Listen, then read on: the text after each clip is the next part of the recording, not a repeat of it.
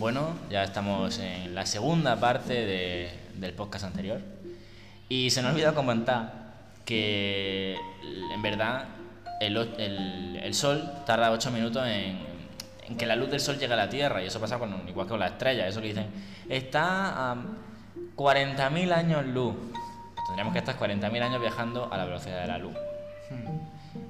Así que la imagen que vemos del Sol ahora mismo no es la original. Es decir, si el Sol hiciese así y desapareciese de repente, tardaríamos 8 minutos en darnos cuenta. Sí. Y ahora Luca va a hablar sobre los últimos avances que ha hecho con su telescopio, que lleva ya unos meses. Así que, Luca, Muy amable. Pues, pues sí, no, últimamente más o menos lo he hecho, ¿no? He estado con el, con el sol. Antes de eso también me metí un poco más por fotografiando el eh, Orión, he estado, ¿no? Y bueno, ahí jugando con... e- Es, es básicamente prueba y, y a ver si funciona. Y tienes que ir haciendo varios cambios y, y vamos, como quede mejor, como quede mejor, como con muchas cosas en la vida, tú vas probando hasta que... ¿cuánta imagen tienes que apilar para que salga bien la imagen? Exacto.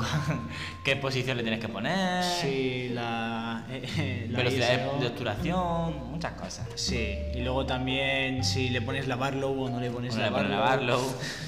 si lo haces con magnificación. Que pone sí. un tipo de, enfoca- de enfoque y después le pone la barlow y ya cambia todo por completo. Luego ya lo único que ves es, es negro. y, y pues nada, sí, con eso he estado también fotografiando un par de, de estrellas binarias por ahí de vez en cuando. y bueno, la luna, que no Eso me no harto- falla, No, eso no no- falla no- nunca. no me harto. y, y sí, el, el sol últimamente también me, me, me queda mucho con el sol, sobre todo con, la, con el filtro.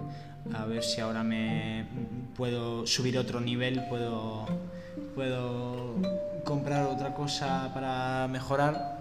Y, y pues nada, por ahora hasta ahí hemos estado. Además, he estado ocupado haciendo otras cosas. o sea que Sí, porque es que no hemos grabado podcast no porque no queramos, sino porque exámenes, eh, no, apenas tenemos tiempo libre porque, bueno, tú vas a una clase y yo voy a otra distinta. Sí. Entonces tenemos que cuadrar bien los horarios para ver qué día grabamos. Sí, sí.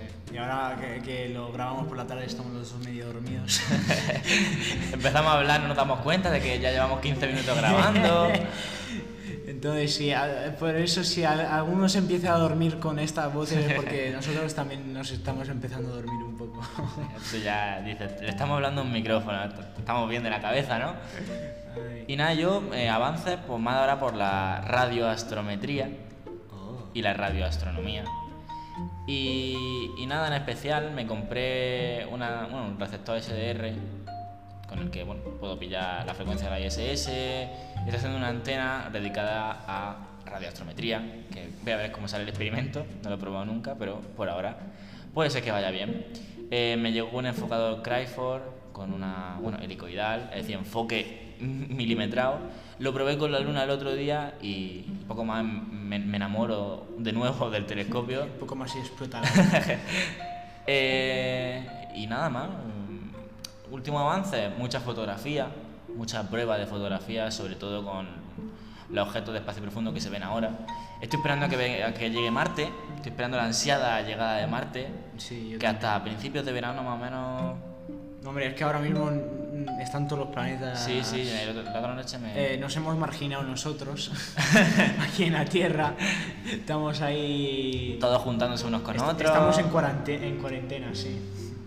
Y a la Tierra política nos dejan excluida. Ay, sí, sí. Pero bueno, ya en verano llegará el. Sí, el buen tiempo, las noches sin dormir... Y luego también el, habrá dentro de poco, en marzo, creo, un, un eh, una eclipse lunar. Creo. Creo recordar. No, no. Eh, no, sé visto- si, no sé si será por aquí, pero luego habrá una por aquí, creo. En, si no es ahora, será en. en Ay, marzo, sí, sí, me parece que lo vi. En julio. De madrugada. Se vería, claro. en- En julio, Vida del astrónomo. Te acuestas a las 11 y Sí. te levantas a las 4. Sí, sí, básicamente. No, de la- no del mediodía, no, de la madrugada. te, tú, te, te quedas despierto por el día, a lo mejor para echarle una foto al, al sol, pero además. Con los es- ojos, mm, moviéndose un lado para otro. entre, entre rejas. No, a ver, no, he sacrificado, pero es algo que nos gusta, yo creo que, que la verdad se agradece. No nos importa levantarnos a, a la de madrugada Sí. para... Un cafecito y, y vamos tirando. Yo en invierno no suelo practicar astronomía, más que nada porque me hielo. Eh, o en Calovera, menos un grado, menos un y medio. Entonces, no, no, no inspira a pasarse una noche entera que parece que va a esquiar. Yo tengo una foto que la que publicaron en la voz de Almería que salgo yo con un pasamontaña, un abrigo, unos, unos pantalones de esquiar, porque es que me hielo de frío. Yo también estaba así, eh, porque no sé por qué, pero me dio por, por salir una noche que hacían 2 grados en, en Mojácar, yo estoy más cerca del mar, entonces está, Mm. más, está un poco más... Pero es más húmedo, es más húmedo. Es más húmedo y, y pues nada, ahí había un, un vaho increíble. Mantas calefactables de esas. Sí, pero bueno, siempre se puede. Si hay ganas, siempre se puede.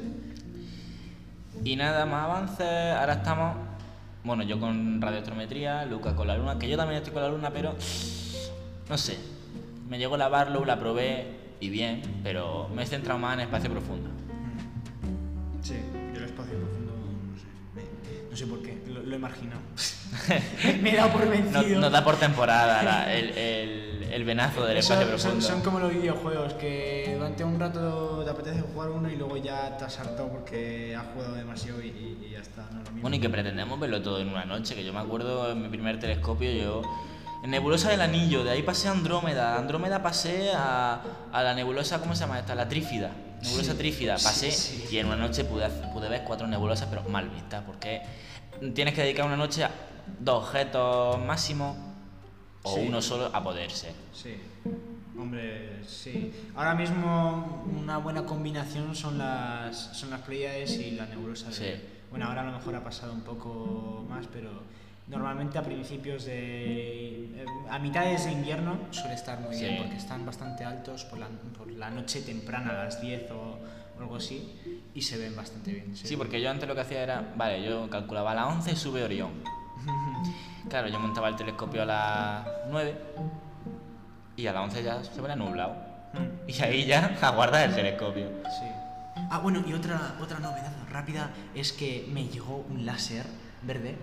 Oh. eh, y, y esto sí me encanta. Porque ahora, si salgo por la tarde, siempre me lo llevo. Porque si voy con amigos o cualquier Sí, cosa, eso está bien, para marcar. para, para marcar, mira, eso es Sirio. ¿no? Es- está, es- está interesante, sí. Y bueno, cuidado con usarlo por el día o cuando hay aviones, porque ahí Sí, yo siempre, lo- yo tengo uno, lo puse, vamos, lo acoplé al telescopio porque cuando no tenía seguimiento, yo decía, vale, ¿dónde está apuntando? Sí, Entonces se lo acoplé al telescopio que aún se lo he dejado.